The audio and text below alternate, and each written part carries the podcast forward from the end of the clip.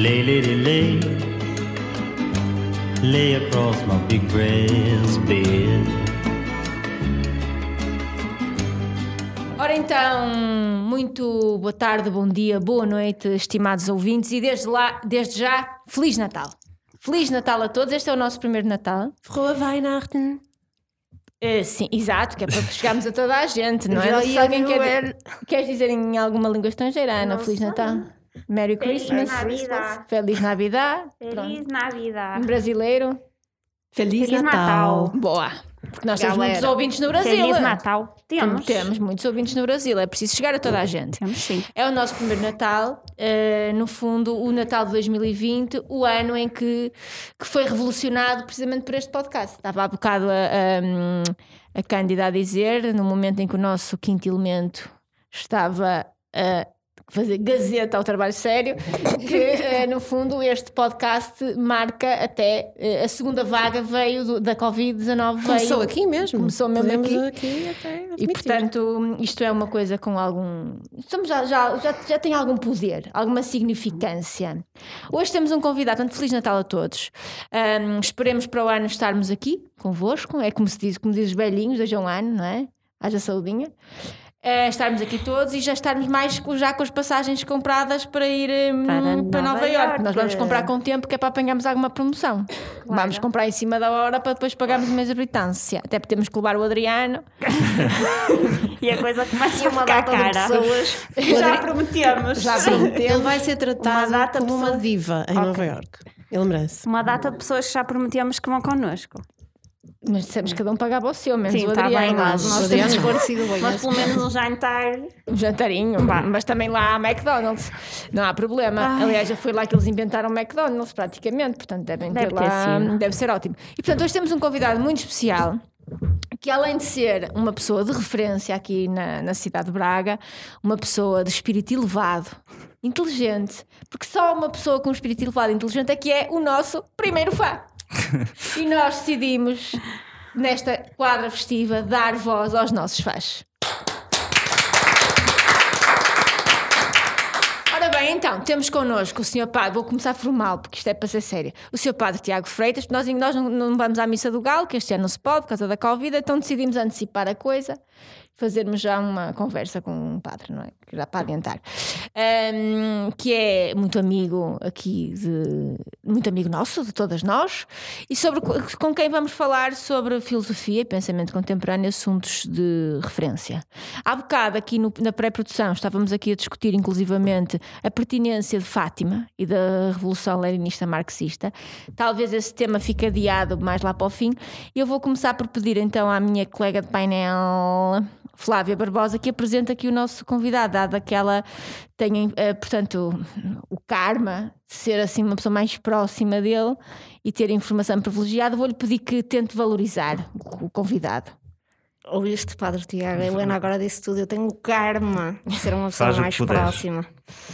Ora, portanto, o Padre Tiago é, neste momento, eh, diretor do Espaço Vita, que é um espaço espetacular nesta cidade, que se ainda não conheceram, eh, não sabem o que estão a perder e devem conhecer assim que as coisas vá melhorarem, porque ultimamente os, os eventos não têm abundado, infelizmente.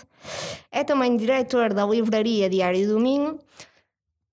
Depois vais-me pagar a publicidade. Sim, continua, continua. Uh, que também é um sítio espetacular, portanto, se quiserem ir lá buscar uns livrinhos, eles também enviam para casa de um dia para o outro, etc, etc. E ele vai-me pagar bem por estas coisas. E, uh, e é secretário do Sr. Arcebispo. Além disso, coisas que a maioria das pessoas não sabe, mas eu sei. Uh, mais coisas que o Pá Tiago é. É um poderosíssimo alterofilista. Ela. É uma coisa que vocês não sabem. É ou não é verdade, Pá Tiago? É, é, é. É também um grande conhecedor de música contemporânea. Certo, Pá, Certo. Tiago? Não estou a dizer mentira Não, nenhuma, não. pois não? Ah, mas acima de tudo é um, é um amigo esplêndido. Uma pessoa que vale a pena ter por perto. É aquele a quem eu chamo o meu BFF e eh, fico muito contente por estar aqui connosco hoje.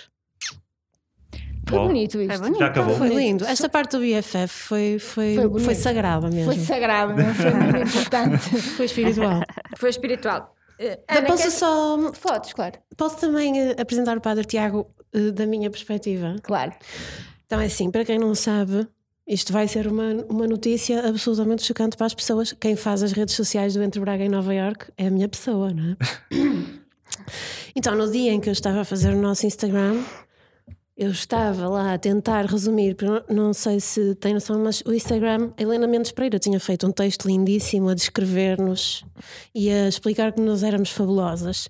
E eu cheguei ao Instagram e já não me lembro, mas aquilo permitia-me apenas 150 caracteres, talvez. E estava eu neste, nesta fabulosa atividade de reduzir ao máximo a nossa missão com o Entre Braga e Nova York. Lá fiz isso, pus a primeira foto e no primeiro segundo em que eu publico a foto, pam, logo um like. Assim. E era. E eu, pessoal, o WhatsApp, vocês lembram-se disto? Sim, sim. Nós já, temos, temos um seguidor. Já temos um fã, é verdade. E era, e a Flávia, é o Padre Tiago, parecia que estava ali atrás de uma, de uma moita. Era o o Black Friday. o universo, não era o Padre Tiago que estava atrás de uma moita, era o universo a conspirar para nós existirmos. Foi o que eu senti. Nós temos mesmo que existir. Isto faz tem, sentido. tem, tem, tem. Isto faz sentido. E, e- e não desistir. E não desistir. Ana, queres acrescentar alguma nota prévia antes de começarmos? Posso? Então, para quem não sabe, o Padre Tiago foi o meu primeiro chefe. E eu lembro-me Que saudades, Ana. que das primeiras coisas que eu pensei quando saí para o meu primeiro dia de trabalho foi como é que eu vou cumprimentar um padre? o meu coração estava, e agora? Pronto, eu pensei, olha, vai ser aperto de mão, vou chegar lá, vai. Pronto, quando conheci o Padre Tiago percebi que não era nada disso e, e dei-lhe dois beijinhos. E foi muito Eu bom percebi. conhecer o Padre Tiago. Até hoje. Até hoje. Muito bem. Eu, infelizmente, infelizmente não dei dois beijinhos ao pátio. Nem dei uma vez! Não, já deste uma vez que já. Agora nem não podemos dar. Eu sou a única pessoa que aqui está que nunca deu dois beijinhos ao Não Tiago. sei. Pronto, agora tens que esperar que passe a Agora, Covid. agora não vai ser. Agora não vai ser. Porque uma vez eu fui, a- fui ao Espaço Vita. Sim, eu gosto do Espaço. Vita, mas gosto particularmente da capela. Uhum. Para mim é o Não é de sítio. Mas é. Sim, está sim, ali. sim, sim. Está ali. Aliás, eu até quero meter uma cunha porque eu gostava muito, eu estou a dizer isto aqui em público, de lá levar uma pessoa brevemente. Ahm, Ai, que é isto? Mas, Mas entrando mas vais lá por, fazer por, alguma por coisa de porta? especial?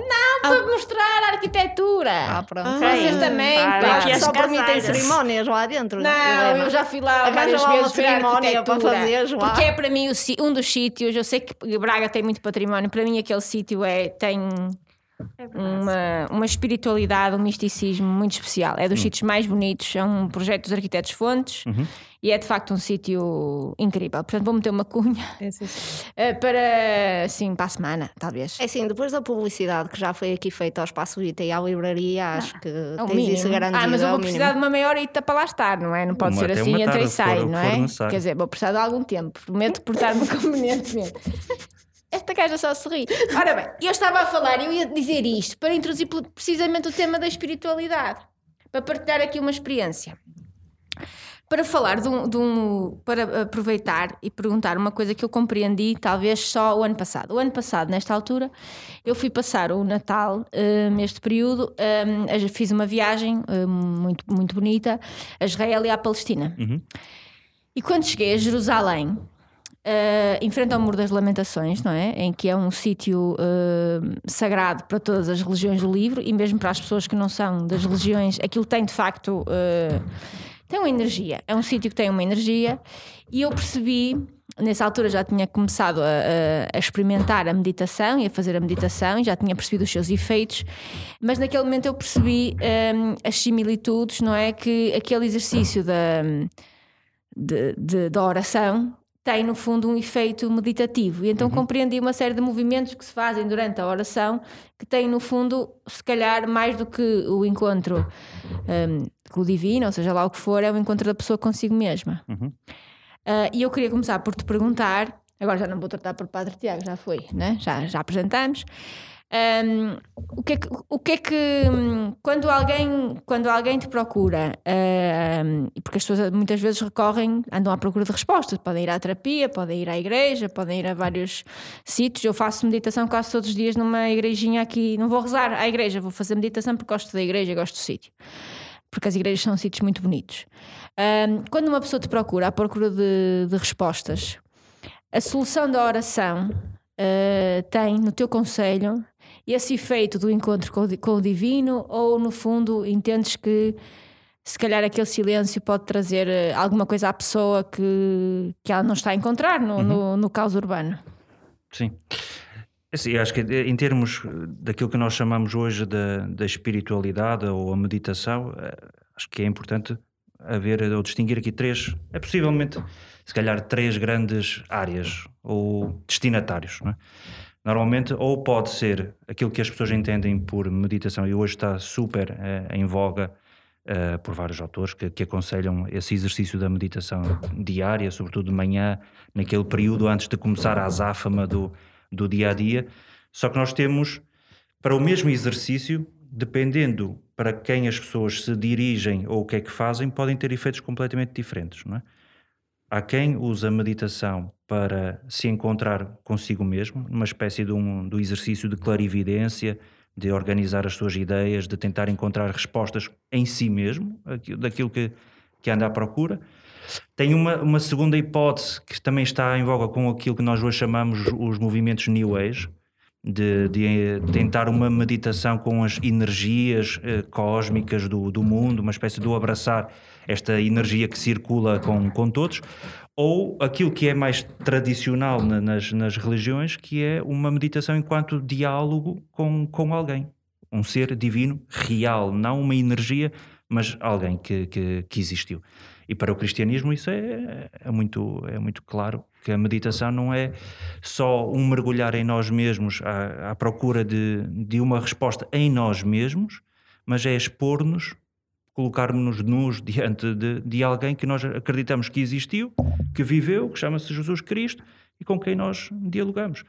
E isso acho que é uma escapatória muito diferente, é um, é um caminho muito diferente do que, por exemplo, só estar mergulhado na energia do, do mundo onde nós nos dissolvemos e somos mais uma partícula, mais uma molécula e, do que termos alguém de, com quem podemos olhar olhos nos olhos, podemos dialogar e encontrar alguma resposta. Eu estava-me a lembrar eh, de um, três autores que têm sobre isto perspectivas eh, distintas, mas com cruzamentos. Estava-me a lembrar de um, de um autor que eu adoro, espanhol, o Pablo Dorce, que é uhum. é padre também, uh, que tem um livro lindíssimo que é a Biografia do Silêncio.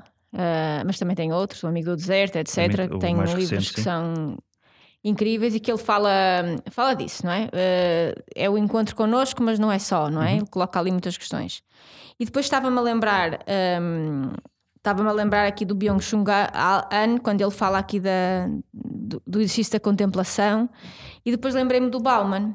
Uh, e a pergunta é, o Bauman fala de uma efervescência de uma sociedade líquida, híbrida, etc. Tu entendes que hum, as respostas que a, que a Igreja hoje dá uh, estão adequadas, estão condizentes com este novo, porque há um novo modelo de sociedade. Nós ainda vamos precisar do, da distância, não é? E do filtro para percebermos uhum, que há uhum, coisas uhum. a acontecer. Eu acho que desde o 11 de setembro uhum. que o mundo está a dar uma, uma volta, não é? Portanto, isto, a pandemia é só mais uma coisa que está a acontecer de muitas que aconteceram, de muitas guerras, de muitas uh, divergências. Tu entendes, achas que a, que a Igreja Católica, enquanto modelo, enquanto proposta, uh, está a dar estas respostas dentro daquilo que é este novo quadro social, que tem uma nova proposta de. Uh, de família, de enquadramento, de uma série de coisas? Achas que ela procura essa essa Sim, é uma pergunta daquelas das grandes e três autores. Olha, eu tive, estavas agora a falar no, do, do Bauman, eu tive a feliz oportunidade de o conhecer. Em Roma ele foi fazer uma, uma conferência, ainda estava lá a estudar, é daquele, daqueles momentos extraordinários porque Bauman toda a gente ouviu falar, já leu pelo menos alguma coisa, parece autores que nós nunca vamos conhecer e de, e de facto e é uma pessoa extraordinária o Bauman porque fala com, com uma simplicidade e usa uh, imagens, conceitos que qualquer um de nós o entenda, não é? Uh, o Bauman e o Byung, há coisas que são sim- similares, outros diferentes. O, o Bauman, há, há, uma das, há uma das expressões, ou pelo menos uma das ideias base que ele tem, esta da liquidificação, não é? Quando al- algo é líquido, no sentido de contrário ao que é sólido. E o que é que ele diz, basicamente? Que as grandes instituições deixaram que as grandes instituições, como seja a política, hum, a, a própria religião, a educação, a saúde, eh, o ensino, são quase pilares da sociedade que ajudam a dar forma às pessoas, a criar identidade. Essas instituições, aquilo que era sólido, tornou-se líquido. E, e, inclusive, a própria família, como sendo o pilar número um da sociedade, também é uma instituição que tornou-se tornou líquido.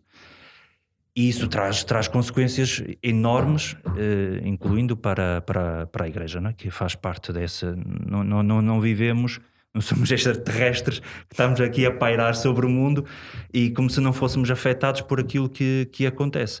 Por isso, a pergunta era se, é, se a Igreja consegue, neste mundo eh, de liquidificação, como diz Bauman, dar uma resposta. Em parte sim, em parte não. Porque na parte não é porque ela mesma eh, está a ser afetada por aquilo que são os movimentos do mundo, ah, o rumo que, que as coisas estão a tomar, porque a Igreja não é uma instituição, são pessoas, é uma comunidade de pessoas, e sendo pessoas que estão numa sociedade, também elas estão afetadas. Por outro lado, há uma. O Bauman tinha, tinha uma expressão muito gira que ele dizia, eh, uma das tais imagens, quando diz eh, quando nós estamos a patinar sobre, em cima do gelo, a nossa segurança é correr o mais rápido possível do que se estivermos a andar devagarinho. Eh, há a possibilidade do gelo estalar e nós então tu dizes corre, corre, corre. E no fundo é quando as coisas estão mal, em vez de, de- de parar, estamos ainda mais acelerados. Não é? Qual é a vantagem da, da Igreja, daquilo que é a proposta dela e da identidade dela, mesmo nesta coisa do, do, do Covid? Não é? Que hum, num mundo onde tudo é acelerado, onde não há de facto tempo para nada, aquele que era uma das grandes críticas à Igreja, que é o facto dela ser lenta nos seus processos de transformação, não ser capaz de acompanhar as suas propostas, de fazer, de ter propostas que parece que estão fora, não são da moda.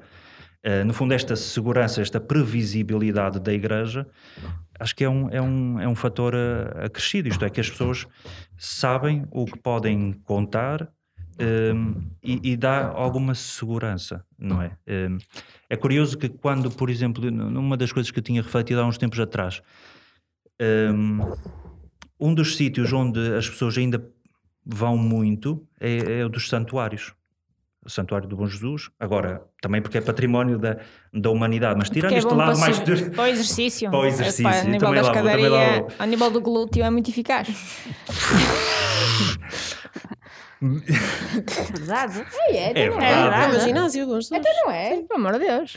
E, eh, e as pessoas visitam muito, não é? Ou seja, são, são pontos de, que parece que estão parados, que são previsíveis, que se podemos ir, sabemos que está sempre lá alguém que, que, que- geram identidade, não é? Acho que, acho que é a vantagem da, da, da, da Igreja. No fundo, atravessa gerações, é? E tem Eu acho, que essa, eu acho que essa identidade, essa energia, eh, eu, eu tenho muito interesse, sou do- por formação e por educação católica, se calhar como toda a gente, mas no fundo depois quis fazer o meu caminho e procurar aquilo que eu que eu acreditava. E, e tenho muito interesse por história das religiões, tenho viajado e feito algumas viagens para, para procurar isso, há algumas coisas do protestantismo com que me identifico, tenho um deslumbramento enorme pelo aquilo que é eh, a arte islâmica, não pelo aquilo que é o Islão em termos de pensamento, mas a forma como pensam a, a arte. Ahm, ahm, e, e acho que essa coisa do, do lugar sagrado tem uma energia. Há uma energia diferente numa igreja, numa mesquita, numa sinagoga. Há uma energia. Se está lá alguma coisa para lá do, do que nós vemos, não é? Para lá do, do visível ou não, não sei, mas que tem uma, uma, uma energia, tem. Então queria te perguntar uma coisa, uma vez que também estiveste em Roma, que é, pode ser uma, uma coisa que se calhar só eu senti, mas, e depois deixando aqui as, eh, as minhas colegas para perguntar, eu estudei em Roma um, um mês ahm, e morava na no lado cá do, do Teber, no Trastevere, ahm, eu demorava, fazia uma corrida todos os dias para ir uns 40 minutos, da minha ir e vir, portanto, 20 minutos até chegar à, à, à Praça de São Pedro. E diz não é? Os romanos dizem que aquela praça, que a pedra, não é? Portanto, eu adoro barroco. Eu antes, quando terminei a minha licenciatura, eu queria estudar barroco. Depois é que fui para a Bienal de Cerveira descobrir arte contemporânea e desviei-me do caminho do Senhor, porque eu queria, eu adorava, eu adoro barroco. Eu deliro com o barroco. E então, quando chegar, havia uma, uma coisa que os romanos dizem que é que a praça, que a pedra, tem uma energia que tem sempre a mesma temperatura. Estando 46 graus ou menos 2 graus em Roma, a pedra tem a mesma temperatura. Eu nunca fui a Roma no inverno, mas estive lá num verão muito quente. E fiz esse exercício muitas vezes, que é, ia a correr, punha-me descalço, andava, e aquilo tinha sempre, de manhã, de dia, de manhã, durante a tarde, à noite, que a temperatura tem oscilações e aquilo tem sempre a mesma temperatura. Eu não sei o que é, podem ser propriedades naturais da pedra, mas não há nada na física que diga que, que a pedra mármore tem sempre aquela temperatura. E eu queria te perguntar, tinha esta pergunta para fazer: se experimentaste isto, andaste lá descalço, se confirmas a minha tese, porque eu acho que é uma coisa, é uma coisa incrível. Eu tinha, pá, isto pode parecer um bocado esotérico. Eu sofro imenso dos pés, sou super sensível. E em Roma caminhei muito, andava sempre, porque andei uma vez de autocarro e achei que aquilo era mais perigoso do que andar a pé. Então andava a pé, porque aquilo é. E eu achei, não, não vou mais, não, não mais. Pai, estava muito calor e doíam imenso os pés. Eu punha-me descalça naquela praça e aquilo, não sei explicar. Não me curava as feridinhas, não havia milagre, mas há uma energia. E eu que tinha esta pergunta guardada. Fizeste isso, experimentaste, confirmas? Não, pisei muitas vezes aquela praça, mas nunca, Nunca descalço. nunca, nunca Nunca descalço. nunca fiz nenhuma promessa lá, não. Não, não é promessa. É uma, eu, eu eu disseram-me aquilo e eu fui experimentar. É a única coisa que me lembra nesta altura é passar um frio desgraçado, mas agora E Não, nunca É que dizem que aquilo tem sempre a mesma temperatura. Não, agora só temperatura só tirei a. Agora que estive em, em isolamento profilático, tirava a temperatura duas vezes ao dia, do resto nunca tiro temperatura a nada. Mas pronto, quando regressares a Roma, Quando, mas quando lá experimenta. regressar, vou, vou experimentar, eh, vou tentar Porque aquela praça, validar essa aquela teoria. praça é uma obra de arte incrível. E portanto é incrível. É uma das coisas mais magistrais que. Mas da pedra, sabes da que quando tem. fizeram a limpeza da, agora da- do edifício, da, da basílica, eh, veio-se a descobrir as diferentes tonalidades da, daquela pedra, porque no fundo a pedra- eh, toda a basílica é construída em base de ofertas vindas de diferentes países, não é? Portanto, já vês, mesmo nós aqui, a pedra é diferente Sim, sim, dependendo Da, da pedreira e da, da- do lote da pedra que sai. E ali há pedras, umas mais rosas, outras mais, mais amarelas, dependendo do país de onde veio. Pronto, e agora passando às minhas colegas, também houve outra obra de arte barroca também, também do Bernini, por acaso, que, e agora introduzo, estão a ver? Vou introduzir aqui um Cuidado. tema, Ah, que é de facto, para mim, uma das obras-primas da história da arte, que é esta Santa Teresa. Santa Teresa é linda essa história. E é assim. Eu não sei. o que É que o bastante me sexual está a essa fazer, estátua. Mas ela parece realmente, e por isso é que a obra na altura foi muito polémica. E o Bernini teve problemas com o Papa, porque aquela senhora parece que está realmente a ter um orgasmo. E está. Qual é? espírito. Vou fazer esta pergunta.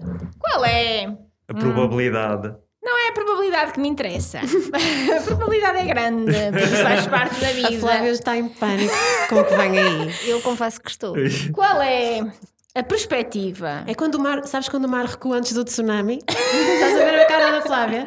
Vem aí, pergunta. Não, pergunta eu. Mãe, eu sei que estás a ouvir. Eu não, Mas eu quero saber, no nisto. fundo, qual é a perspectiva que a, hum, que a Igreja tem sobre aquilo que é. Porque não há nada mais bonito, desculpem dizer isto, não há nada mais bonito na vida do que o prazer.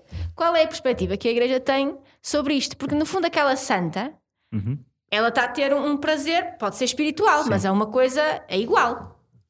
Ou não? Não sei, tem- tem- temos que lhe perguntar a ela. Santa Teresa d'Ávila. Aquilo é uma, ela está, quer dizer, pode estar a receber uma providência divina, não faço ideia, mas aquilo é Sim. uma obra intensíssima. Pois, a- a- Sim. os feixes de luz por onde Sim. entra, aquilo é magistral. Qual é a perspectiva da Igreja sobre. Sobre, Sobre esse quadro ou, so- ou em, em sobre o geral prazer, sobre, sobre o de uma prazer? forma geral. Sim. Ah, primeiro, dando um passo atrás, sobre, sobre esse quadro, ou essa, eh, o que estavas a dizer, de facto, não é, não é, não é novo no sentido em que há, há muitas, há vários comentários e alguns textos onde, onde põem essas duas realidades muito próximas, do, do êxtase nesses, nesses, até nesses dois sentidos. do quase uma perda total do, do, do controle e, e tudo mais. Uh, mas não, não me parece que seja, que seja ali sei. a situação. não, não creio. Uh, agora, rela- relativamente ao, ao prazer e. Di- Dito assim de um modo também muito, muito, muito franco, não é? É, é óbvio que nós, a Igreja, em termos, em termos de pensamento, tem duas fila, dois filões muito grandes: Santo Tomás de Aquino e, e Santo Agostinho. Santo Agostinho, e nós aqui, na, sobretudo na Europa Ocidental, e isso não é irrelevante porque é onde se formou o pensamento da Igreja e a moral da, da Igreja, somos muito devedores de Santo Tomás de, de Santo Agostinho. E Santo Agostinho vivia de facto este drama da- do prazer e que qualquer coisa que gerasse prazer, eh, para ele tentava sempre, tinha repulsa para com isso. Inclusive, mas não é só prazer sexual. Porque há, há um dos episódios, mesmo nas confissões dele, onde ele conta que ouvindo música, ele estava a deleitar-se, com, com, a sentir prazer, gosto em ouvir aquela música e que e, e parou, porque achava que aquilo não, não era correto o que, estava, o que estava a sentir. Portanto, há aqui quase uma relação umbilical da Igreja desde há muitos séculos, que tudo aquilo que dá prazer ou gera prazer, seja ele sexual ou não, que não é da vontade de Deus. E, portanto, consequentemente é, é pecado, consequentemente é necessário ah, ah, não sentir ou fugir a, a toda essa hipótese. Ah, não, não, não vou dizer que, que isso está completamente ultrapassado, porque não creio, creio que em algumas mentalidades não, não estará.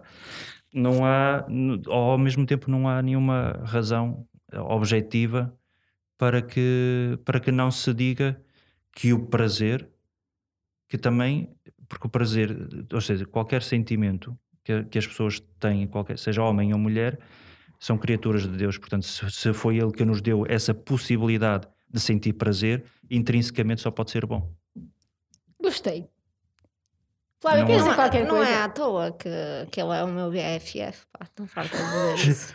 É, eu sinto um orgulho, é como se fosse um filho. Se bem que há muitas coisas que o ser humano também está feito para fazer e também faz e que não são necessariamente boas, correto? Claro, claro. Hum, o, mais uma- voltando atrás, o prazer não é intrinsecamente mau, pelo contrário, intrinsecamente acho que é, que é bom. Agora que há.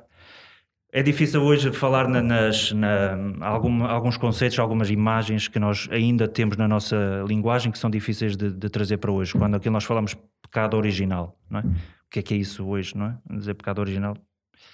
Uh, mas no fundo é tudo aquilo que um, se o homem fosse 100% bom, uh, seria o mais. Aí é que o livro de Gênesis diz: é feito à imagem e semelhança de Deus. A partir do momento em que toma ações ou tem atitudes ou ações ou sentimentos que não são bons, na prática não, não corresponde àquela que é a sua verdadeira identidade, que é ser à imagem e semelhança de Deus. E Deus só pode ser bom. Mas há alturas em que o homem não é. E a mulher também não. Acreditas na lei do retorno? Ou seja, eu vou explicar isto. Ah, a minha tia, que é a minha madrinha, que é uma pessoa, um ser humano maravilhoso, como muitas pessoas da minha família, mas ela também é um ser humano maravilhoso. É uma, uma tem um negócio de- na aldeia, no, no Douro, uma, uma venda, um café, etc. E ela dizia-me, dizia-me diz-me muitas vezes uma coisa que eu eh, não percebia muito bem o sentido e que talvez agora comece a não, não só a perceber como a acreditar. Ela, diz, ela é uma pessoa muito generosa, gosta de ajudar os outros na medida de, de tudo aquilo que ela pode, é uma pessoa que não que não coloca, quer dizer, se ela tenha mais, dá. Não... E então ela dizia uma coisa muito bonita. Sabes, filha, porque eu sinto que quando dou um cabaz, Deus devolve-me dois. E aquilo era uma coisa eh, que ela dizia dentro da sua crença e que fazia sentido. Ou seja, quando ela dava alguma coisa, sentia que lhe devolvia. Acreditas nisto, na lei do retorno? Se nós fizermos eh, o bem, o bem tem que nos ser devolvido. Não é que tenha que nos ser devolvido, porque o, o- o bem nunca pode ser feito de forma interesseira, Claro. dar para depois receber. Agora, que fazendo o bem, naturalmente o bem virá ter, ter connosco, não é? É isso eu acredito. Isto é, essa, essa expressão é muito. No, no- nos Evangelhos, o próprio Jesus dizia: dá e receberás cem vezes mais. Portanto, ainda, ainda era mais generoso do que, do que a tua tia, que só, só duas vezes ele ainda dava, ainda dava 100. Portanto, o, o cabaz dele era, era, era maior. Ahm, positivamente, eu acho que, que sempre que alguém faz alguma coisa de bom e, e de positivo, eh, é inevitável não criar, nem que seja humanamente falando, uma empatia com uma outra pessoa e que isso pode eh, trazer, abre portas, não é? Para, para que de facto também essa pessoa esteja predisposta, ou possa acontecer com ela, de, de receber alguma coisa. Uma- posso é dizer uma outra coisa, eh, e não é o facto de ser padre ou não. e no início falávamos sobre esta dimensão social e tudo, não é? Eh, uma coisa é certa, tudo aquilo também procuro dar, ajudar algumas pessoas, sejam elas minhas conhecidas eh, ou não, destino sempre uma parte daquilo que é o meu salário para, para ajudar algumas pessoas. E sempre tive uma, um pensamento que até agora ainda não se revelou, eh, ainda não falhou, que é tudo aquilo que eu dou, eh, nunca, venho, nunca vou precisar dele, do, do que dou. E, e até agora, pelo menos há 10 anos ou 10 ou 11 anos que trabalho, tudo aquilo que eu dei nunca me, nunca me fez falta. Ehm, há outras coisas que eu já precisei, não, felizmente não em termos, em termos monetários, mas a verdade é que sim, sempre eh, houve esse, esse retorno. Vá lá. Olha, eu estava aqui a pensar, que há bocado esqueci-me, eu sou um falhanço da amiga. Ah, o padre Tiago também é professor, é professor na, na Universidade Católica. Uma das disciplinas que tu lecionas é a eclesiologia, É certo? eclesiologia, Ah. sim. E eu estava aqui a pensar, estava a olhar para ti, estava a pensar, os nossos ouvintes não te veem, não te conhecem, mas depois vão ver a fotografia e ah, pronto, tu és um indivíduo novo. Nós temos mais ou menos, neste momento acho que temos a mesma idade, não é? Temos, tens 35 ou E 36? vai-se 36. manter. E vai-se manter. Se Não, tem a mesma não, idade neste momento. altura- Quando há fizer Há uma altura do ano temos- em que não temos. Ah, Exatamente. sim, mas quer dizer, a diferença que tem é sempre igual. Sim, a diferença é. Vamos falar mais um quarto de hora sobre isto. Por favor. Pronto, mas és, és um moço novo, por assim dizer, não é? Ah, cosmopolita, ah, és um homem tipicamente da cidade, ou pelo menos quem olha para ti, quem convive contigo, não é? Ah, Vê-te assim ou pensa-te assim. Mas uma das coisas que eu sei muito interessantes sobre a, sobre a tua vida é que a certa altura, eu penso que já eras sacerdote, tu estiveste em missão Uhum. no Brasil, Uhum. certo? Uhum. E sei que tens o sonho de, de voltar a fazer Uhum. missão. Uhum. Queres contar-nos um bocadinho da tua experiência, como é que foi e porque é que um dia sonhas voltar a fazer isso? Como é que vai ser, se acontecer, desprender-te de, de tudo, não é? Desta vida citadina para voltar para aquele sítio onde foste tão feliz? Aquele ou outro, Aquele ou qualquer outro. semelhante, sim. Tive, tive- foi, foi uma pequena experiência, mas eh, tive algum tempo no, no Brasil, no, no, no Maranhão, em Chapadinha. A primeira, aqui é uma coisa absolutamente diferente de tudo aquilo que tudo aquilo que estava habituado, a todo o clima, ainda que boa parte da minha infância tenha sido vivida, sobretudo ao fim de semana e alguns dias da semana na, na aldeia, por causa da, da minha mãe. Mas, mas sim, sou, sou da cidade, sou daqui, de São Lázaro, portanto, sou aqui mesmo do, do, do centro. De- era, foi, era tudo diferente, inclusive o clima. Agora nós faz-nos a impressão de, de embaciar, não é? os óculos. Quando eu saí do, do avião, parecia mesmo assim uma estufa que uf, automático embaciou tudo. Agora, o que, é que, o que é que me fascinou? Não é, não é tanto aquela coisa, aí vou, como nós dizemos, "Ei, vou ajudar as outras pessoas que precisam tanto de mim e eu é que vou lá eh, ensinar como é, que se, como é que se resolve a coisa. Até porque não, nem havia tempo suficiente para fazer isso, nem é essa a lógica. A mim, o, o que, me, o que me fascinou por completo é. Às vezes, nós que, que vivemos na- cidade e numa cultura eh, ocidental, eh, eh, não sei se vivemos por aquilo que nós somos ou estas máscaras, ou os pressupostos, as expectativas sobre as pessoas querem que nós se- sejamos, não é? Temos sempre metas a querer alcançar, é isso que diz também aí o nosso amigo, de, de andarmos eh, cansados de tentarmos sempre corresponder a expectativas e por isso andamos deprimidos, andamos estressados, andamos com tanta coisa. E, e, e naquela, naquela, naquele sítio onde eu estive, para mim a experiência mais gratificante foi por, ao menos por um tempo, ter tido esta, ter feito a experiência de, de ver como é que são pessoas que vivem sem ser na, na base da expectativa das outras pessoas, isto é, pessoas que são genuínas, é? na sua simplicidade, na- têm, os- também têm os mesmos problemas que tem toda a gente, mas acho que, que é, uma, é uma, um povo ali, também o Brasil é, é- é enorme, mas é um povo genuíno e isso a mim, a mim fascina-me. é?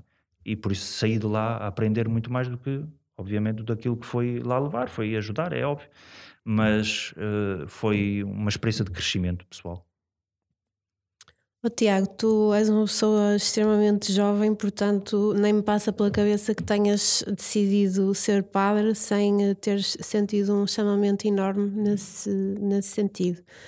Ah, vocês falavam há bocado da pedra com a mesma temperatura, tu falaste também da, da igreja como local ah, apelativo para as pessoas pelo facto de manter uma velocidade que não que, que as pessoas conseguem eh, sentir que está ali uma âncora. Ah, e eu queria perguntar-te, ah, tu, sendo um homem de fé, se sentes sempre o mesmo chão, se sentes sempre a mesma temperatura, se sempre, sentes sempre a mesma velocidade ah, no caminho que tu escolheste. Ahm, e quando ou se ah, essa, esse chão te falha, o que é que tu fazes? Onde é que tu vais buscar essa voz eh, de volta? Uhum. Ahm, eh, primeiro, eu, eu- eu quando decidi eh, de ser padre ou pôr a hipótese de, já, já era jovem adolescente, já tinha 17, 18 anos, portanto já não, não foi uma decisão propriamente como aconteceu, hum, ainda acontece, mas não é, não nasci padre, não é? não nasci padre. que às vezes, hum, sim, já, já tinha 17, 18 anos, já sabia mais ou menos aquilo que, que achava que queria, porque depois até, até, até ser padre foi um processo de seis anos de formação, e não quer dizer que já esteja a ser formado para, é, mas é mais- são ali mais seis anos para perceber se sim eh, ou não. Portanto, já acho que já tinha 25 anos, já sabia mais ou menos o, o que queria. Posto isso, eh, não, isto é, não é, não é líquido que sempre, que em todos os momentos, em todos os dias, em, em todos os meses, que esta não, não, é, não tem nada a ver com a certeza, mas este entusiasmo, este, esta realização por aquilo que, que, que faço, que é sempre linear, que não há altos, não há altos e baixos, não é? Acho- mas isso eu creio que é, é transversal a, a- a todas, a todas as pessoas nas circunstâncias em que, que se encontram, como, como um, um casal que não está sempre na moto de cima enquanto, enquanto casal. Há alturas que a coisa não corre tão bem, como aos namorados e, e por aí adiante. Ahm, mas há, um- há uma coisa que eu, se calhar, às vezes, tento separar as águas. Uma coisa é a minha opção pessoal e o porquê de eu ter escolhido ser, ser padre. A coisa que se calhar me faz às vezes mais duvidar tem a ver com eh, eh, a Igreja, enquanto instituição, e algumas opções que nós tomamos, a, a nossa representação na sociedade, o papel que desempenhamos, as opções que tomamos, e essa, algumas eh, identifico-me, muitas outras não me identifico, e essas nas quais eu não me identifico eh, fazem, eh, pelo menos, não me sentir confortável, eh, e, e em alguns casos é preciso equacionar, mas por natureza, e, e, a Flávia e a Ana sabem perfeitamente, eu não, sou uma pessoa que para tomar uma, uma decisão sou muito ponderado e demora muito tempo a tomar eh, decisões. Isto, a coisa assim tem o seu timing, tem. Eu acho que é melhor não, não ires por aí. Eh, não, é só para dizer, para dizer o quê? Que não sou precipitado nas decisões. Perguntado objetivamente, se alguma vez eu, dei- eu- me passou pela cabeça ou achei que deveria deixar de ser padre, não. Eh, mas na alturas de, de maior desânimo por essas, indica por essas razões que, que, que te disse, hum, às vezes é uma coisa simples, é deixe, dar tempo ao tempo, não é?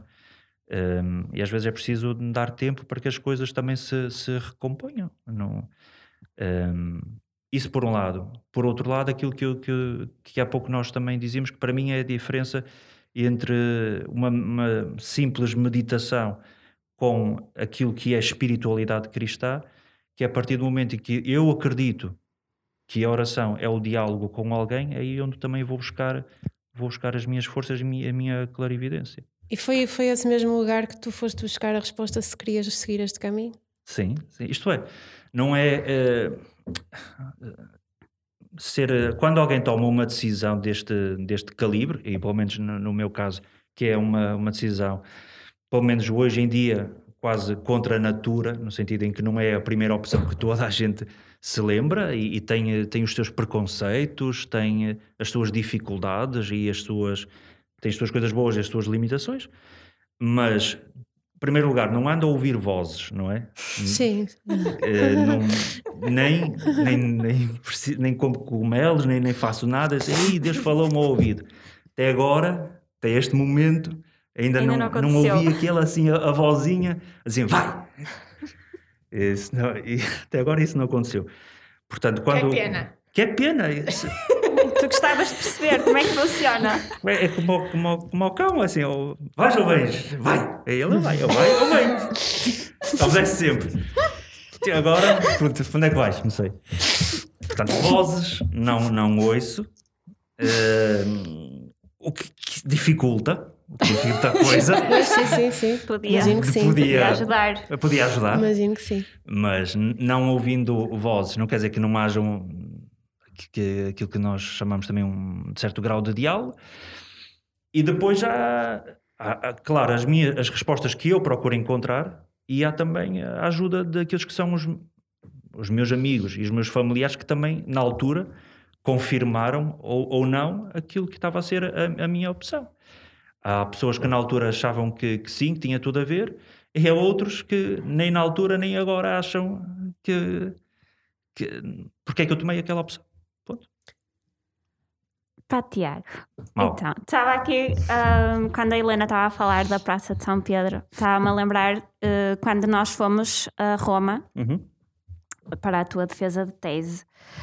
Ahm, eu lembro-me que quando cheguei a Roma, nós pudemos estar, ah, não estar, mas ver o Papa Francisco, e eu lembro-me que estava muito entusiasmada com esse. ahm, com isso que ia acontecer e pensei cá para mim, meu Deus, que, tipo, que homem revolucionário que, que eu vou poder ver e que vou perceber onde é que ele está e onde é que ele mora e pronto. Quando cheguei lá, confesso que aquela não era a minha igreja. Uhum. Então, eu percebi que aquilo ele não está lá sozinho, que as coisas são, entre aspas, calculadas, pensadas por uma equipa, que ele vive eh, ele e os ajudantes, toda a gente que trabalha com ele, no luxo, não é? Numa extravagância. Ahm, e, e eu pensei, bem, eu que nunca tinha ido a nenhum lugar assim, pensava na minha cidadezinha, eh, pensava nas pessoas que conhecia, tu, por exemplo, o padre, super simples, eh, super acessível. Um, e depois olhei para lá e pensei: bem, esta não é a minha igreja, eu não me revejo nisto. Isto é uma coisa absurda. E lembro-me que nós íamos muitas vezes ah, à praça, mesmo à noite, e tinha lá muita gente a dormir à volta. Muita, muita gente a dormir lá à volta. Compreendes que isso é um fator muito revoltante para as pessoas que de certa forma se querem aproximar e não conseguem da, da igreja? Sim. Ah, a, parte, a parte social é, é, é, é é em Portugal, pelo menos. A porta-bandeira da, da Igreja em Portugal. Boa parte das IPSS que existem em Portugal estão nas mãos da Igreja. Portanto, se a Igreja simplesmente largasse esta dimensão, ah, o setor social em Portugal colapsava de um dia, de um dia para o outro. Um, é verdade, eh, quando o Papa Francisco entrou, Mas isso é um, um tema recorrente que tem a ver com, com a questão do, do luxo, do Fausto, do Dourado. Porque é que não vendem as obras de arte? Oh, Helena, porque é que a igreja não pode. Não, eu espero que a igreja não faça isso, Hum. porque as obras de arte, perdoem-me a minha, a minha consideração, a obra de arte é a única coisa nesta vida que é eterna e, portanto, as religiões podem passar, podem mudar, a obra de arte é uma coisa que tem outro tempo. Não tem tempo e, portanto, isso é uma idiotice. Não vão vender as obras de arte. Agora não vamos partir a Capela Sistina e vender em pedrinhas, não é? Quer dizer, não, isso não tem sentido. A obra de arte ela é uma marca. E, portanto, nós podemos mudar, a religião pode mudar de pressupostos, podemos eh, transitar para outra forma de pensar. A obra encerra, -se, encerra em si uma eternidade, uma defesa de, de- da história, do belo, etc., que não tem, não tem, é inigualável. Para mim, a, a- minha obra de arte é minha, é minha, não é a minha religião, que isso é um, é um bocado blasfémia, mas eu acredito na, na pureza e na eternidade e na mensagem divina da obra de arte. Sim, eu acho que não é assim. Para para ali, naquele caso, é- há mesmo uma impossibilidade de, de vender todo aquele património, mas eh, eu também acredito que tudo aquilo, eh, todo aquele espólio, toda aquela. ajudou a inspirar muitas pessoas, mesmo nessa, nessa dimensão, depois de, de, de ter alguma coisa diferente. Isso é diferente de viver no Fausto. É diferente viver no Fausto. O, o, o Papa, uma das, um- o Papa Francisco teve vários sinais. Um deles, eh, tradicionalmente, os Papas vivem no chamado Palácio Apostólico, que é numa, numa zona, e ele foi para a casa, para uma casa comum, viver com. Ele na altura brincava dizendo por uma questão de sanidade mental, eu vou, quero viver com outras pessoas porque gosto de conversar. Ainda hoje estávamos a falar isso que ele de vez em quando sai para jogar as cartas com, com as pessoas que estão lá. E hum, nomeou um cardeal especificamente para, para cuidar eh, dos pobres. Também, de facto, a coisa que mais me fazia impressão é isso, à noite. Eh, havia uma coisa boa que é sair à noite para comer o gelado, que é lá é, se, for de limão e tudo ainda é melhor. Agora, comer um gelado e passar e estar ali, literalmente, dezenas de pessoas a A dormir metros, na rua, a metros da... a metros, eh, passar nos bancos e ver que as pessoas estão na, a- naquela zona caixa multibanco porque está, por- em termos de temperatura, é mais, é mais confortável. Todavia, o, o Papa fez ali du- duas mudanças, uma ou duas, na, na, na- praça, na própria praça de São Pedro, que lá existia, hum, na altura não vi isto, mas eu recordo-me, havia uma, uma casa que era um posto de uma agência de turismo que estava subalugado e depois uma casa de recordações. E, ele, e, era uma fonte de receita até para, para, o, para o Vaticano, porque estava subalugado. Ele terminou isso e no, no seu lugar construiu uma, uma cantina Ah, sim, social. E um, Essa e um espaço onde os pobres, os, um, as pessoas podiam tomar um, um banho. Portanto, trans- foi transformando progressivamente alguns espaços de, de índole social e onde quem era quem vivia na rua poderia. E depois há uma coisa que, que não é de, de subvalorizar, não é? Que é o poder de, de projeção que o Papa tem. Ao trazer para a praça pública, para a televisão, eh, não esconder a pobreza, mas pô-los no primeiro plano, o, o que ele fez com esses pobres, o que fez com, o- com os, ehm, os imigrantes, todo aquele drama, trazer para a comunicação social é também o modo de trabalhar por eles e de tentar resolver, de resolver a questão. Mas, eh, mas sim, pá, não é, não é que seja, não se resolve de um dia para o, para o outro se, se não houver mudança de, de mentalidade. E aí, Ana, às, às vezes há uma outra coisa, é que eu não sei se em algumas pessoas não há esta quase desculpa eh, ou justificação pessoal, diz, ah, a igreja não, não faz, por isso eu não não não não estou próximo. Não, sim, mas também não precisas da igreja, do exemplo da igreja para fazeres aquilo que é a tua obrigação, que é cuidar daquele que é um ser humano como tu. Não? Senão isso são, justificação, são desculpas que nós, esquemas que nós arranjamos para nos justi- justificarmos. Sim, eu acho que eh, esse, é o, esse, é um esse é o fatalismo da nossa civilização. É que nós. eh, às vezes nem é preciso desculpas, às, mesmo é só, às vezes é só mesmo desprezo, não é? Nós achamos que não temos nada a ver com a vida do outro. E depois temos uma noção também de proximidade que é a vida do outro que está na Síria, então isso já é muito longe. Isso já não me diz mesmo respeito. E eu ti- tinha aqui uma pergunta, como, como disse, eu sou historiadora de, de formação de base, historiadora de arte, e interessa muito pela história das religiões, e quanto mais descubro sobre a história das religiões, mais me parece que este radicalismo das religiões, porque todas elas têm versões radicais, o judaísmo tem um- uma versão muito radical, o islamismo tem uma versão radical, o catolicismo tem uma versão ra- radical. Esta eh, e quanto mais eh, vejo que isto, isto é eh, milenar, não é? Portanto, isto são motivos milenares, mais perco a minha esperança de que que nós podemos viver eh, aqui todos, não é? E, portanto, e cada um ter o seu credo, ou alguns não terem credo nenhum, eh, porque está tão enraizado e, no fundo, eu acho que nós caminhamos para o contrário, caminhamos para os extremos. Nós estamos a fazer um caminho, nós estamos a ver ali o precipício e estamos a ir a correr. Uhum. Na correr, a fazer 100 metros e vamos atirar-nos. Eu, é isso que eu sinto. Ahm, eu tinha esta pergunta que é canta-me muito. Quanto mais eu vejo, o ano passado em, em- Israel e na Palestina, eu fiquei muito perturbada, não é? Portanto, porque entra- entramos no- nos territórios da Palestina e parece que mudamos planeta, não é? A asfix- a asfixia ah, económica que Israel faz àquele povo, eu não me interessa. Neste momento interessa pouco quem é que é mais e menos violento, quem é que dá mais e menos tiro, quem é que estava lá primeiro.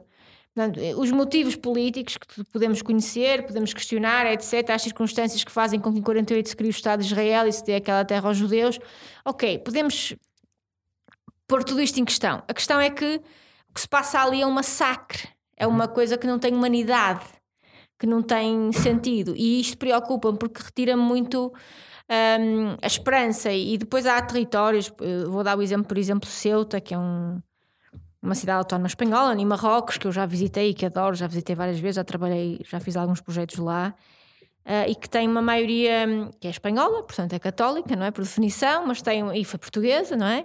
Tem uma maioria islâmica, mas tem judeus, tem budistas, e aquilo é uma coisa que corre mais ou menos bem, não é? E pronto, depois penso, não, isto é possível. Se houver aqui, e mesmo na representatividade política dos partidos, é, é possível, isto é possível.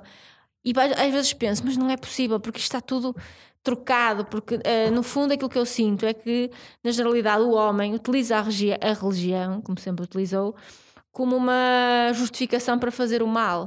Como é que tu olhas para isto? Achas que há a possibilidade de haver alguma espécie de entendimento? Achas que os grandes líderes religiosos podem fazer alguma coisa ou achas que isto está perdido? Um- eu acho que um, um princípio básico, ou seja, um critério, que qualquer que seja eh, qualquer religião que utilize Deus ou a própria religião como justificação para, para a guerra ou para o mal, é uma deturpação da, da, da sua religião. Portanto, é uma justificação errada, não, não, não faz sentido absolutamente nenhum e não está dentro daquilo que é o espírito hum, genético, vá lá, da, da- seja, seja o catolicismo, ou, ou o islamismo, ou o judaísmo. Eh, há uma coisa que, que é diferente do, do cristianismo face às outras religiões. Não quero entrar aqui num debate de qual é a Claro. melhor religião ou não, mas o, o- o- o cristianismo é a única religião onde, na sua base, isto é, no seu fundador, o seu fundador está sempre numa, numa mensagem de paz. E no, no não, não existe um clima de guerra ahm, no- em em termos do fundador, pelo contrário, não é? Se, se há, se há homem que, que sofreu, foi, foi o fundador do cristianismo, Jesus Cristo, que, que morreu assassinado, basicamente, não é? E mesmo tendo morrido assassinado e sabendo que estava para ser assassinado, a mensagem que ele eh, transmitiu aos seus discípulos, que depois somos todos, acabamos por ser nós, é uma mensagem de perdão, não é? Perdoa-lhes porque eles não sabem o que fazem. Portanto, é, da- é a única religião eh, das grandes religiões que está assente numa mensagem de, Sim, de era um conquistador, por exemplo, tinha uma, uma dimensão diferente, era um Agora, expansionista. No, depois, na história do cristianismo, há sim, eh, eh, para não falar das cruzadas, das inquisições, isto é, há detur mas isso são deturpações daquilo que deveria ser a mensagem do, do seu fundador, que todas as religiões estão, são suscetíveis de, de cometer esses, eh, de cometer esses erros. Ahm, se é possível, há, há experiências que, que sim, que, que demonstram, que demonstram isso, eh, onde lida, sobretudo aqui o João Paulo II, que fez muito, foi um dos pioneiros em colocar os líderes religiosos mundiais na, a, a rezar pela, pela paz, a entenderem-se pela paz, e eu acho que os líderes religiosos têm, têm esse, pelo menos esse dever de poderem eh, criar eh, pontos de interligação entre eles e de, de fazer o mundo um bocadito melhor do que aqueles que, que, que encontraram. Porque hoje, eh, voltamos já ao, ao início, se as instituições estão a- a desaparecer na função que têm de construção da sociedade, quando as instituições desaparecem, quem é que, quem é que ascendem? Os líderes, não é? Quando nós olhamos para os Estados Unidos, o sonho quase do Barack Obama, que era um, um grande, um grande líder, ou de outros géneros de líderes. E, portanto, os líderes religiosos têm por demais esta, esta obrigação. Pergunta número dois: é, será que as religiões devem ou não eh, têm algum papel? Se vale a pena, eh, melhor, se as religiões são importantes para, para alguma coisa, desde logo também para a construção de um, de um mundo melhor. Deixa-me dar responder dizendo ao contrário. Acho que há, há filósofos que absolutamente ateus. Eu, um, um dos livros que, que recomendo, eh, Alain de Botton, a Bíblia eh, para ateus, onde há- Todos, todos do Alain de Botton. Alain, Todos. Alain de Botton, ele vai buscar muitas A coisas que, arquitetura da felicidade. onde ele uh, quase sugere uma catedral para ateus, onde sugere uh, a convivialidade, não é? o estar à mesa com, com as pessoas como fatores de, do dia a dia, do cotidiano, para, para criarem relações mais, mais amistosas. Portanto, se há uh, ateus que reconhecem uh, o, o valor das religiões, compete a quem é crente, independentemente da sua religião, ser merecedor do património que recebeu. Eu estou siderada, siderada com uma coisa aqui que está a acontecer. A seriedade, Tiago, para além do facto de tu seres, de tu seres o nosso fã número um, que isso Já ninguém É- tira. A ser- a seria- Se vocês olharem com atenção para este cenário, a seriedade com que este homem responde a perguntas vindas de pessoas vestidas de Pai Natal e com códigos de rena. É é Ele a está a olhar para as pessoas que estão com cornos de rena a falar sobre isto. Se dúvidas havia que tu és um homem de Deus, olha, para mim, dissiparam-se completamente. Obrigada por seres quem és. Resistência. Querem dizer alguma coisa? Não, obrigada. A, a Flávia está a babar, ainda bem que ela tem, A Flávia, que tem obrigada máscara. por teres vindo.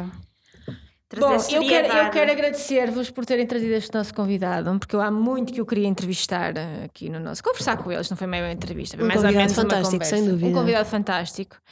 Ahm, uma, uma pergunta final. Uma mensagem de Natal para todos os nossos ouvintes, Oh. nesta E ele, quadra. e ele ainda por cima está perito em mensagens Uma de mensagem Natal. de natalícia. só coisa que eu Mas faço tem que nestes ser dias é fazer mensagens de Natal. Para os nossos ouvintes, que são pessoas. Especificamente Que são pessoas, como deves imaginar, pessoas que nos ouvem entre Braga em Nova Iorque, no mundo. Que é que Portanto, são- terás no que qual fazer podes duas introduzir a tua, a, tua, eh, a tua opinião sobre o nosso podcast. Ah, exato. Também era muito relevante. Ah, eu por acaso tenho uma pergunta antes Mal. disso. Meu Deus. É, é para ficar aqui, a ver se fica aqui um compromisso público, que assim é mais, é mais fácil as coisas andarem para a frente. Ah, pá, Tiago, tu não tinhas um podcast também? Ah, tinha, tinha, tinha. E tenho. então? E terei. Quando? Ah, no arranque do, do, de 2021. Toda a gente ouviu, não ouviu? Antes ou depois da vacina? É melhor Ah, antes, é melhor antes que eu não sei os efeitos da vacina, é melhor fazer antes. Portanto, no arranque de No arranque de 2020, 2021. eu tinha um, um pequeno podcast chamado Pequenas Conversas, que, que teve ali um arranque no, no início da, da, da pandemia. Depois veio este. E depois veio a segunda vaga, depois veio, veio o vosso. E A eu segunda assim, vaga não, estou, aqui a fazer mais nada. Second Depois veio o nosso e olha. E eu só, eu só pedi que me dissessem quando é que são as vossas férias, que é para ver se eu encaixo lá o meu. Não há, não há. Não há muita E, Nós depois e gravamos. tem alguma projeção, não é? Nós não É vamos ter férias, para- mesmo para o ano, quando, quando nó- todas nós fomos de férias, isto é tudo Ah, organizado. tudo organizado. Como este ano. Nós não ir de férias, Braga, para, se nós formos de férias. Claro.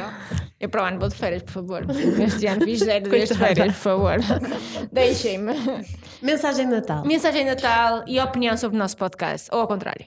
Ahm, Em português e inglês, que é para seres uma pessoa Pronto, inclusiva. seja, há uma mensagem positiva que é o facto este ano Vi no outro dia uma fotografia, olha, a brincar com, com o Facebook ou o Instagram, dizer os sítios maravilhosos que eu visitei este ano, não é? e estava lá tudo em, em branco, não é? Não- ninguém, ninguém saiu, não saiu nada. Portanto, a coisa positiva é que daquilo tudo que nós já poupamos ao longo, ao longo deste ano e estes sacrifícios todos, seguramente no, no- daqui a um ano estaremos nós em Nova York a fazer a edição número 40. Uau, não, isso, não, isso é uma promessa. Uau. Vamos fazer um preview, passa aí, não é? Um reconhecimento. Não, Era essa, essa é a mensagem? não, não. Ah, Não. Ahm, não, é assim, eu acho que não. eh, Primeiro, o vosso. O, adoro, sigo, sigo o vosso, o vo- vosso podcast, independentemente depois já temas que, com os quais me, que me identifica ou não, mas acho que a, a diversidade de- das, das vossas opiniões, o bom humor e tudo, acho que é extraordinário e é- merece, sempre, merece sempre o meu, o meu reconhecimento e o meu. ahm, Tempo. não, é, não é tempo, Paciência. alegria. é alegria. Não, Uma questão não, de fé. não, é, é. Ahm, A tua simpatia? Admiração? a minha admiração. Ah, era admiração. Merece sempre a, a minha admiração quem tem a coragem de começar alguma coisa. é? E por isso admiro o, o trabalho que, que vocês fizeram, porque expor-se, falar à frente de um, de um microfone, quem sabe o que isso é, é, é sempre. É, não é uma, uma coisa fácil de, de fazer. Hum, Bolas, a mim nunca me tinhas dito isso. me Estou perguntas? comovida. perguntas. E, eh, e pronto, a mensagem de Natal é de facto. Não, não foi um ano fácil para, para ninguém este, este ano, não só. Acho que a coisa mais difícil para todos nós é de não podermos estar junto daqueles que, com a vontade, junto daqueles que nós queremos eh, estar. Um, podemos ter, se calhar, um Lamiré este, este Natal, junto de- daquilo, daquilo que são alguns, mas um, espero que, que um, no próximo ano, de facto, seja o, o reinício ou o recomeço de alguma coisa completamente diferente e que este, que este Natal seja para todos os ouvintes que, não é, que, que, nos, que nos ouvem também um, um reconforto por, eh, por aquilo e um prémio por aquilo, pela resistência ao longo de um ano. Ai, foi Vai ser um isto. santo Natal. É, é, Só uma última pergunta. fo- força. De 0 a 10, quão em pânico ficaste quando hoje chegaste aqui e nos viste a dançar a Mariah Carey All I Wanted for Christmas Is You? Foi 10, mas quando pensei na hipótese de me chamarem para o vídeo foi 20. Portanto, foi menos mal. Não, não, é, é, menos é, mal. é, é, tive que me encostar ali à parede e disse: Não, eu vou tumbar. Por acaso não nos ocorreu, foi uma falta de É, lembrança, é. foi mesmo Foi uma falta de lembrança, consideração. Foi falta de consideração. E agora vamos Ainda tirar- temos a foto final que podemos dançar e todos. A foto final vai ser atrás de uma, de uma. Vai ser com uma obra de arte atrás que diz que a mulher criou Deus. Mas começa por dizer. Como é que é? Mas Não. Começa por ter o nome de um filme, que é Deus criou a mulher. Deus criou a Bolas, mulher. bullshit, Ah, esse é o nome não do filme, Bullshit, claro, é o nome do filme. E depois diz, conclusão, e a mulher criou Deus, evidente. Ora bem, então eh, eh, eu queria dizer uma mensagem, dizer às minhas queridas colegas de painel que hum, 2020 teve muitas coisas boas para mim, teve outras terríveis, como teve para todos, mas teve muitas coisas boas, felizmente, porque eu sou uma pessoa otimista. E vocês foram dessas coisas, foram, estão assim no topo da lista. Foi espetacular. E tudo a nossa! Dizer também uma palavra de agradecimento ao nosso quinto elemento. Adriano Ferreira Borges, da PAVAC. que garante que agora o som chega aos ouvintes em todo o mundo e até no Que quinto seja- reino. Desculpem, não aguentei. Ah, convenientemente, e hoje tivemos também um operador de câmara que deu o seu melhor a fazer um live para o Instagram. Obrigada às duas pessoas que estavam a ver. Obrigada. O Ruca. O mesmo é o irmão da Cândida e já tínhamos falado muito de ti e vamos te convidar um dia para falar das tuas viagens à volta do mundo.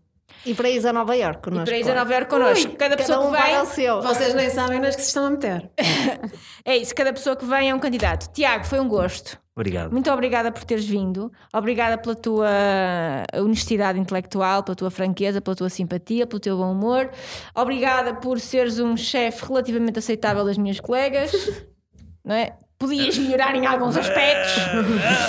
Acho que é ponderar, melhor, não é? Nomeadamente folha salarial. Sabes que ele, bora melhorar, bora sabes que melhorar ele já não parte. é é propriamente nosso chefe. Não interessa. É tem- mais ou menos. Mas é uma pessoa que conhece as pessoas que mandam. Percebes? A gente tem que chegar Sim. descobrir o canal. Não é verdade. é? Portanto, vamos pensar sobre A isso. folha sabes já vem coisa- duplicado e triplicado, quer quer mais.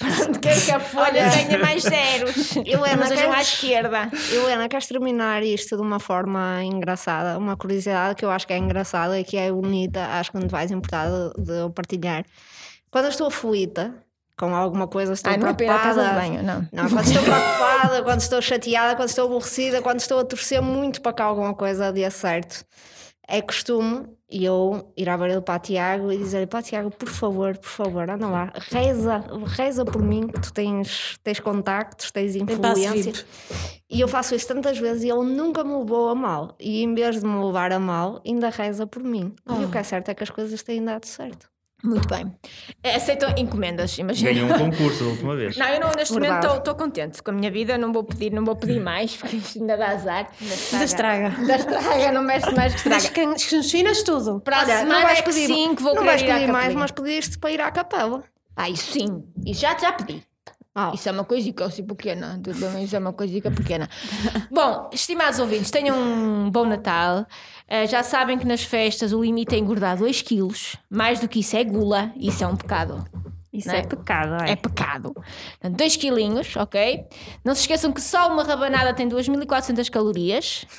Pensem nisto quando forem a comer. E quem engorda somos nós. Exatamente. Era o que ias dizer. Era. Pronto. Obrigada, Ana. Nada. Nós que engordamos. Somos nós. Não são as rabanadas. Divirtam-se, eh, mantenham-se seguros, tenham juízo, não se ponham em convívios desnecessários, está bem? Não há necessidade. Ah, ainda vamos viver todos muitos anos e podemos conviver com os nossos. Se Deus protejam, quiser. se Deus quiser. Eh, protejam os mais velhos, protejam-se e cuidado com as borracheiras, que isto não está para isso. Também não. E pronto, é isso. Um Santo Natal. E para a semana temos mais uma excelente convidada, extraordinária para fechar o ano. Que música é que vamos dançar para a semana? Logo se vê. Beijinhos a todos. Tem Deus nesse podcast. Tem Deus no comando. Hashtag, Hashtag Deus no comando.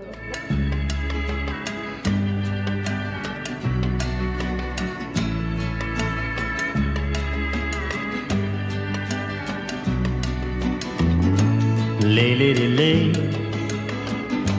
lay across my big brass bed.